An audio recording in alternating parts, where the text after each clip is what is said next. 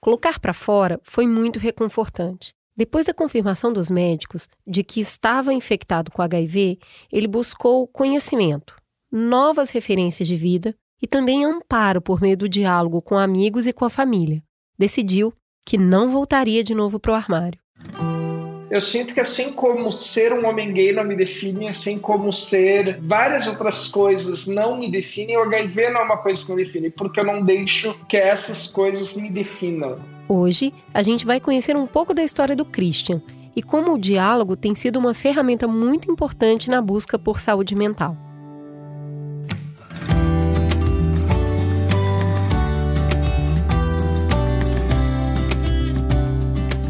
Como eu cuido de mim?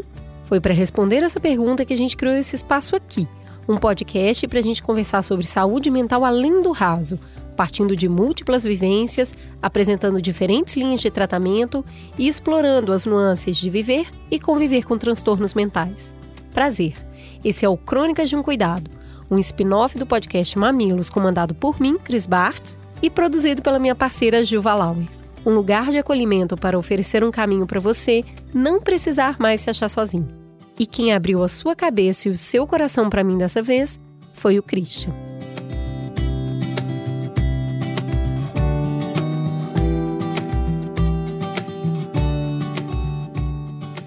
Christian tem 34 anos, nasceu em Pelotas, no Rio Grande do Sul, trabalha atualmente como estrategista na área de marketing e hoje mora em Contagem, a região metropolitana de Minas Gerais. Há alguns anos, ele foi visitar um amigo em Minas e não se vê morando mais em outro lugar. Foi paixão à primeira vista.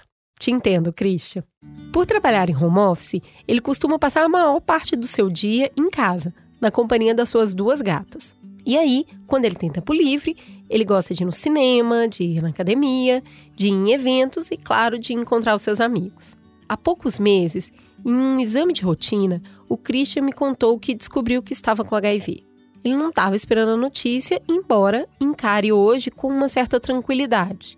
Essa tranquilidade vem de um lugar de conhecimento.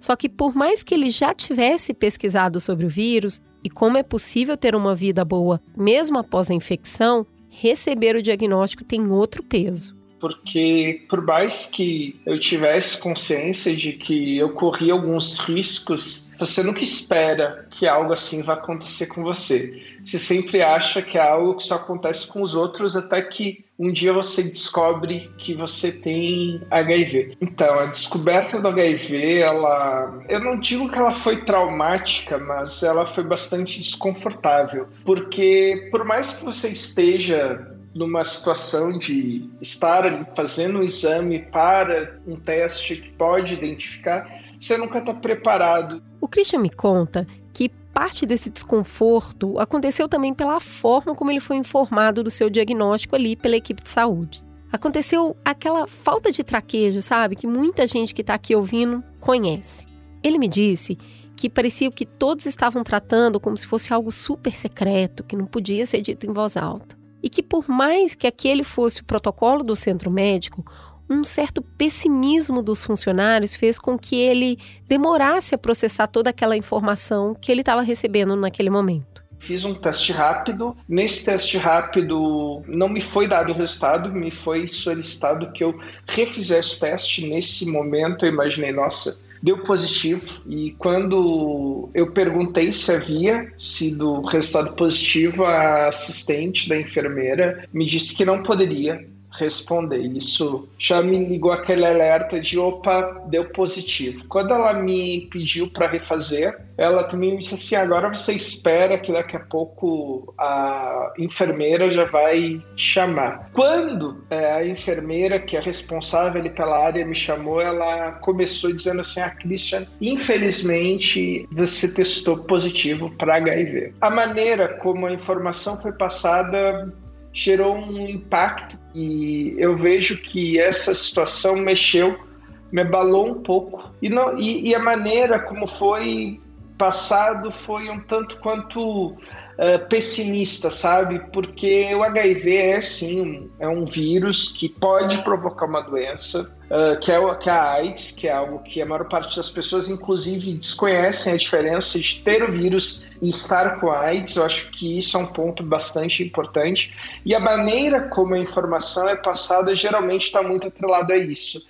Então a reação é aquela do tipo: será que eu vou morrer? Quando o Christian se refere a essa diferença, é importante entender que hoje em dia, com a evolução dos tratamentos, nem todo mundo que vive com HIV, que é o vírus da imunodeficiência humana, chega a desenvolver a AIDS, que é uma sigla em inglês que significa Síndrome da Imunodeficiência Adquirida. A AIDS é um estado avançado do vírus no organismo do paciente e é o que causa a debilitação do sistema imunológico.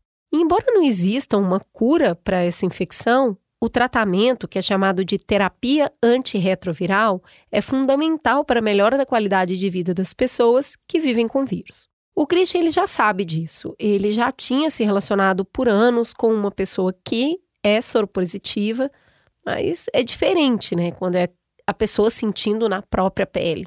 Daí, depois que ele foi lá e o centro, o pessoal do centro médico informou ele do diagnóstico, fez o que todo mundo faz, eu, você, o Christian, correu para a internet. Ele foi ver vídeos, ele leu materiais, leu artigos, e ele lembra que ele queria encontrar todo tipo de material para entender como é que seria a vida dele dali para frente. E ele encontrou muita informação. Ele teve acesso a muitas conversas que não vieram dos profissionais de saúde. E continuando nessa busca, ele encontrou também a sua primeira grande rede de apoio, grupos online formados por pessoas que vivem com HIV, tanto pessoas com diagnóstico agora, mais recente, como pessoas que já vivem com o vírus há muitos anos e que tinham ali muita qualidade de vida. Elas saíam, elas se relacionavam, viajavam, trabalhavam. Essa busca por informação e por novas referências de vida também ligou alguns alertas nele. O Christian passou a se questionar como é que seria a sua vida afetiva quando ele fosse se relacionar com outra pessoa. Como que vai ser contar para um potencial interesse amoroso? Olha, eu vivo com HIV e aí todos esses questionamentos começam a se passar, porque por eu ser um homem gay, é, isso é um ponto que sempre foi uma questão. Conhecer alguém sempre passou por essa questão de não ser tão simples assim, por ser parte de, de um grupo que é muitas vezes tratado de maneira pouco respeitosa, né? E aí quando você se descobre nessa situação, você pensa, nossa, agora é mais isso Agora, além de ser um homem gay, ainda sou um homem gay que tem HIV. E foi durante essa série de questionamentos internos, de medo da rejeição e de preconceito que pessoas que vivem com HIV precisam enfrentar, que o Christian decidiu que a melhor maneira de lidar com o vírus era não transformá-lo em um armário. Aquele que o Christian conhecia, mas que ele já tinha saído há anos quando ele decidiu contar publicamente que ele é homossexual. Não deixar que o vírus me definisse. Só não vou dizer para você que é simples. Tem dias que eu tô muito bem e que eu esqueço completamente que eu vivo com HIV e o máximo que eu lembro é porque todo dia meu relógio bipa me avisando que tem que tomar o remédio, mas tem dias que eu não tô tão legal, e eu não tô tão legal porque aconteceram várias coisas e você acaba se abalando. A segunda rede de apoio que o Christian procurou foi as pessoas próximas. Ele decidiu falar com amigos, alguns que já viviam com HIV e outros não. E também falou com algumas pessoas da família.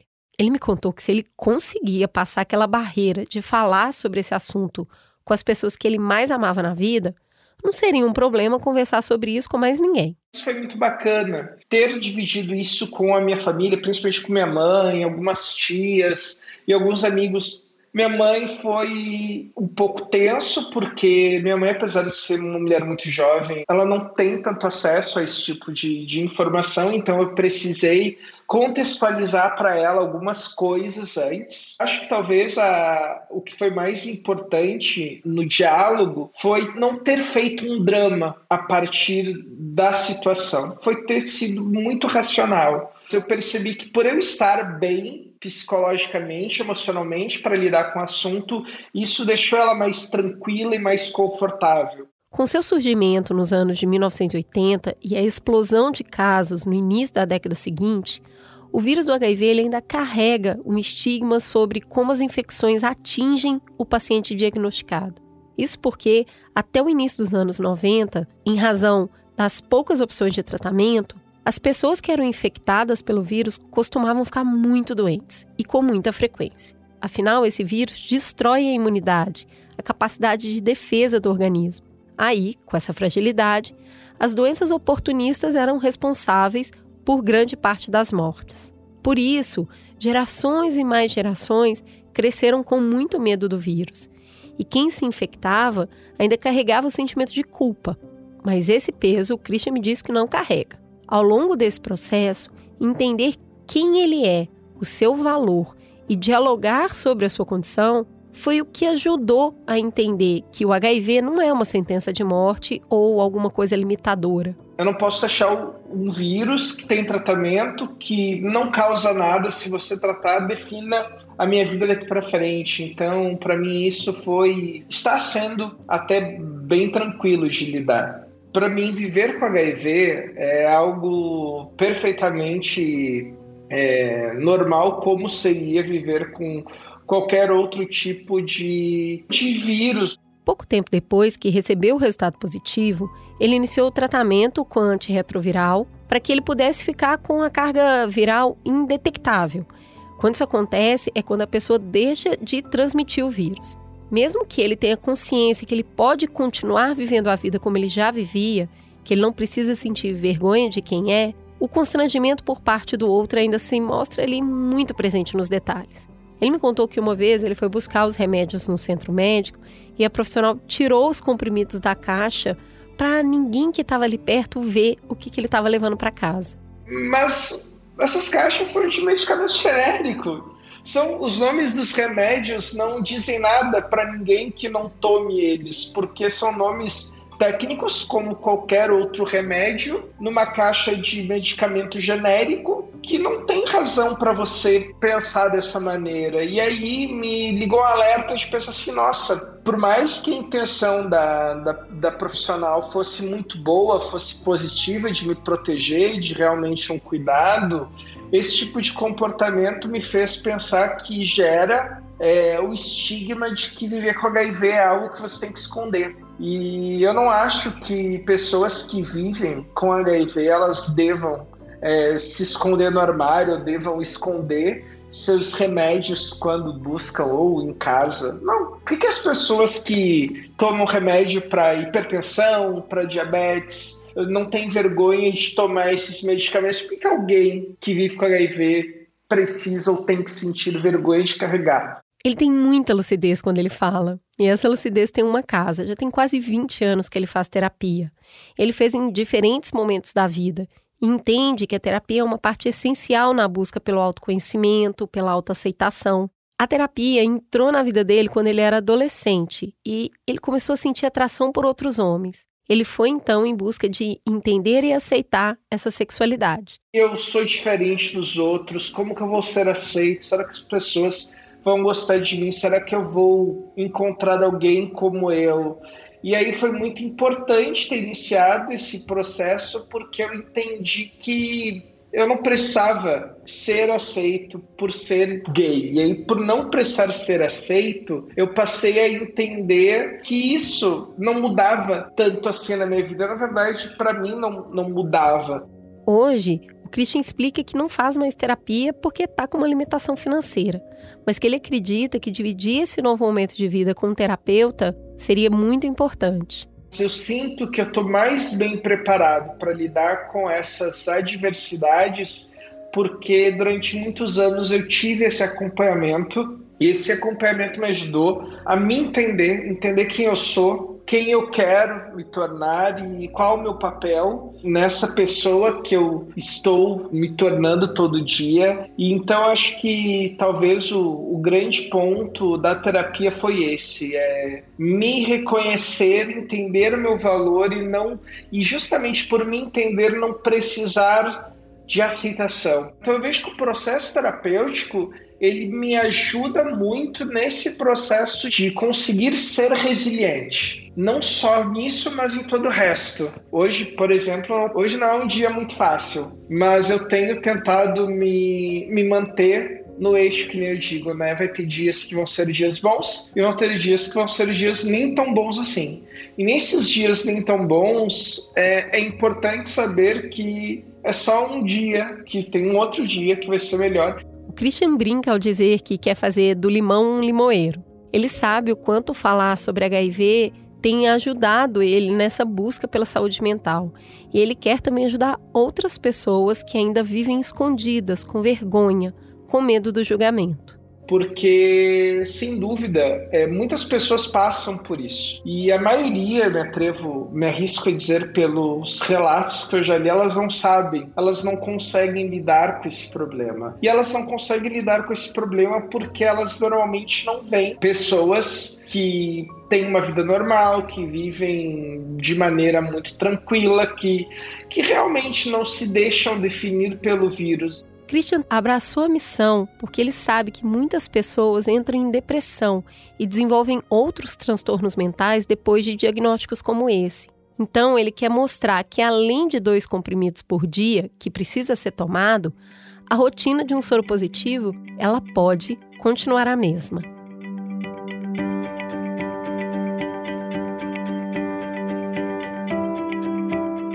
Conta para mim, você passa por algo parecido com o que o Christian vive hoje? Conhece alguém que está enfrentando esse momento? Eu quis contar essa história porque o estigma e a discriminação estão entre os principais obstáculos para prevenção, tratamento e cuidado em relação ao HIV. Como carrega-se muito estigma, quando a pessoa recebe um diagnóstico como esse, ela pode realmente desenvolver outros transtornos mentais, como a depressão, então, conversar mais sobre o assunto e mostrar que com um tratamento e um bom acompanhamento a pessoa tem uma vida comum, ordinária como a nossa, mostra que não é uma sentença de morte, é o início de uma outra vida. Essa conversa do Christian me fez querer ter uma palavrinha com a Juliana Maza, que é mestre em psicologia, doutoranda pela UFPE e psicóloga da Gestos, que é uma instituição que defende os direitos humanos de pessoas soropositivas para o HIV.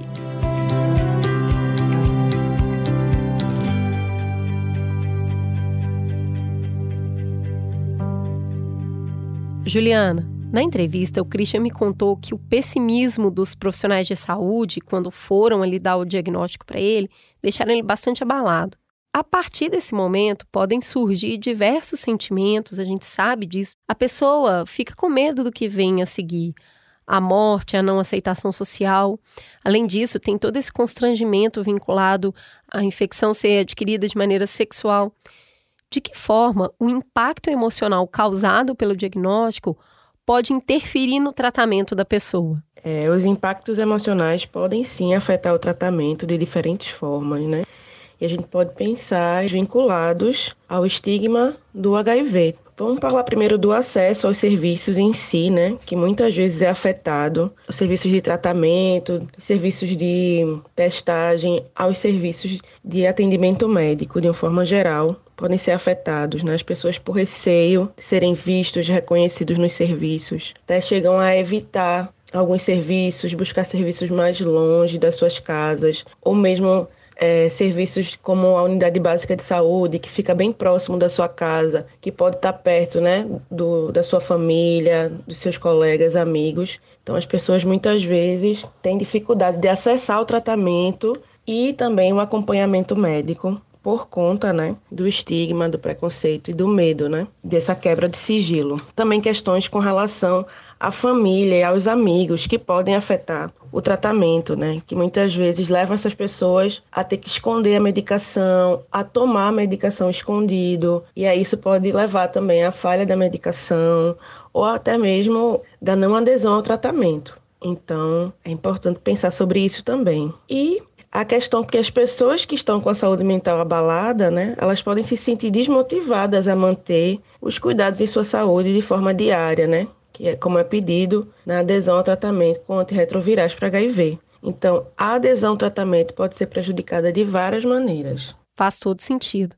Agora, além do tratamento antirretroviral, É indicado para a pessoa que está vivendo com HIV ou AIDS procurar um tratamento psicológico? Qual é a importância desse complemento? É indicado que as pessoas que vivem com HIV possam acessar os serviços e profissionais que fazem o cuidado da saúde mental. Se a pessoa entender que o atendimento psicológico é importante, que essa pessoa possa, possa sim acessá-lo se desejar.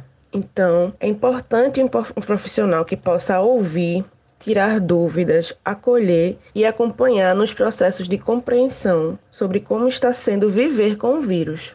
Os desafios encontrados, os medos sobre a infecção ou sobre o futuro, né? Os desejos, né, de concretização, de realização de projetos de vida e sobre até mesmo questões singulares que venham a vir à tona com relação a cada pessoa essa experiência de viver com o vírus, né? Então, para muitas pessoas, isso pode afetar a vida sexual, isso pode é, afetar os, o planejamento, né? De construção, de relacionamento, de família, isso pode afetar a relação com o trabalho. Então, é importante que tenham profissionais de psicologia, né? E de saúde mental de um modo geral, capazes de fazer esse acolhimento, que façam atendimento sem julgamento e que possam conhecer também essas experiências, conhecer como é viver com vírus e também conhecer as especificidades dessa questão, ter conhecimento profissional para ajudar essas pessoas. No caso do Christian, ele decidiu não transformar esse diagnóstico em um novo armário. Ele fala bastante que ele abraça a missão de falar publicamente isso e incluir nessa conversa amigos, família. Qual é a importância de falar sobre isso? Cris, muitas vezes as pessoas desejam falar, mas por medo de sofrer discriminação, preferem não contar. Ou por medo que isso né, gere uma quebra de sigilo da pessoa que ela vier a contar, passar essa informação para outras pessoas. Então é importante que a pessoa escolha com quem ela quer que saiba, né? Que seja sempre ela a levar essa informação a outras pessoas. E é sempre bom lembrar que a HIV tem uma legislação específica sobre sigilo. Então é importante que essa pessoa possa contar com a rede de apoio sejam amigos, parentes, até a pessoa com quem ela venha se relacionar ou que esteja se relacionando, para que ela possa, com essa rede de apoio, se fortalecer, fazer adesão ao tratamento e ter um cuidado né, na sua saúde mental, no seu bem-estar, ter uma qualidade de vida. Poder falar, se desejar, né? Se sentindo acolhido, sentindo que é um espaço seguro, livre de preconceitos e julgamentos, um espaço em que se sinta acolhido, um espaço de afeto é muito importante para superar a experiência de estigma do HIV e garantir a saúde mental das pessoas que vivem com o vírus. Então, as experiências de armário isolam as pessoas. Contudo, sabemos que existem pessoas que não encontram essa rede de apoio e acolhimento com facilidade. Então, é muito importante encontrar serviços de saúde, ONGs, redes, coletivos, para que essas pessoas possam se sentir seguras e acolhidas com relação ao vírus, com relação às suas experiências, às partilhas, né? Encontrar outras pessoas que possam fazer esse acolhimento, esse cuidado é de extrema importância. Agora, qual é o impacto da falta de rede de saúde mental na vida de uma pessoa que está vivendo com HIV ou AIDS? A rede de saúde mental é importante que seja efetiva e que possa ser acessada a quem precisa dela, né? Então nós não podemos dizer que todas as pessoas devem acessar a serviços de saúde mental ou a psicologia ou a psiquiatria por conta do vírus, mas é sabido que por conta do estigma, do preconceito, até mesmo do tratamento em si, ou até mesmo por viver com alguma sequela de algum adoecimento com relação à AIDS, as pessoas podem sim precisar acessar os serviços de saúde mental. Questões como depressão, ansiedade ou mesmo o luto né, de uma ideia de saúde plena muitas vezes afeta as pessoas e já é preciso inter uma intervenção de profissionais para o cuidado de saúde mental. De um modo geral, a gente aconselha que as pessoas que vivem com HIV continuem se cuidando, continuem usando preservativo, porque existem outras infecções, né, sexualmente transmissíveis. A gente também diz que existe um uma idealização de que agora que existe uma medicação, uma medicação gratuita, não se acabe entrando na ideia de que não é um problema ter, viver com vírus. E aí acabar romantizando de algum modo essa ideia de que a medicação vai resolver todos os problemas da minha vida. É melhor que as pessoas se cuidem, que não vivam com HIV. Mas se vierem a viver, que vivam bem, que vivam com saúde, que vivam com qualidade de vida. E essa qualidade de vida é possível alcançar. Por isso que é importante pensar a saúde mental também como outros aspectos da saúde, como atividade física, como alimentação, né, como acesso, né, aos serviços de saúde de uma forma ampla, para que elas possam manterem o seu cuida os cuidados em saúde e os cuidados em saúde mental. Muito obrigada, Juliana.